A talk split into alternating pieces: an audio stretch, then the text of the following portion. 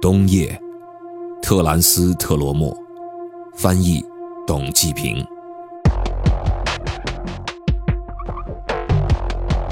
风暴把他的嘴唇伸向房舍，又吹出一种音符。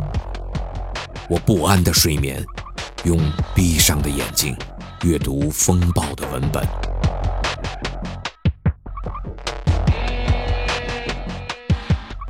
孩子的眼睛在黑暗中是硕大的，而且风暴为孩子而嚎叫。两者都喜欢那摇晃的灯盏，两者都在走向言语的半路上。风暴具有幼稚的手和翅膀，大篷车脱缰跑向拉普兰，而房舍感觉到他自己那把墙壁保持在一起的星宿。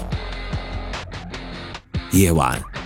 在我们的地板上是平静的，期限终止的脚步，在那里像一个池塘里的沉默的树叶歇息。但外面，夜晚是狂野的。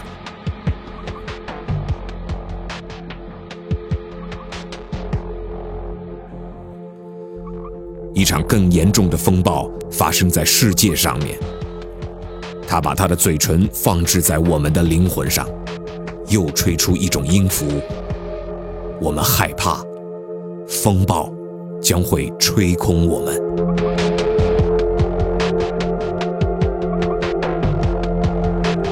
特兰斯特罗莫曾多次提名诺贝尔文学奖候选人，二零一一年终于获得奖项，理由是因为经过他那简练通透的意象，让我们用崭新的方式。来体验现实世界。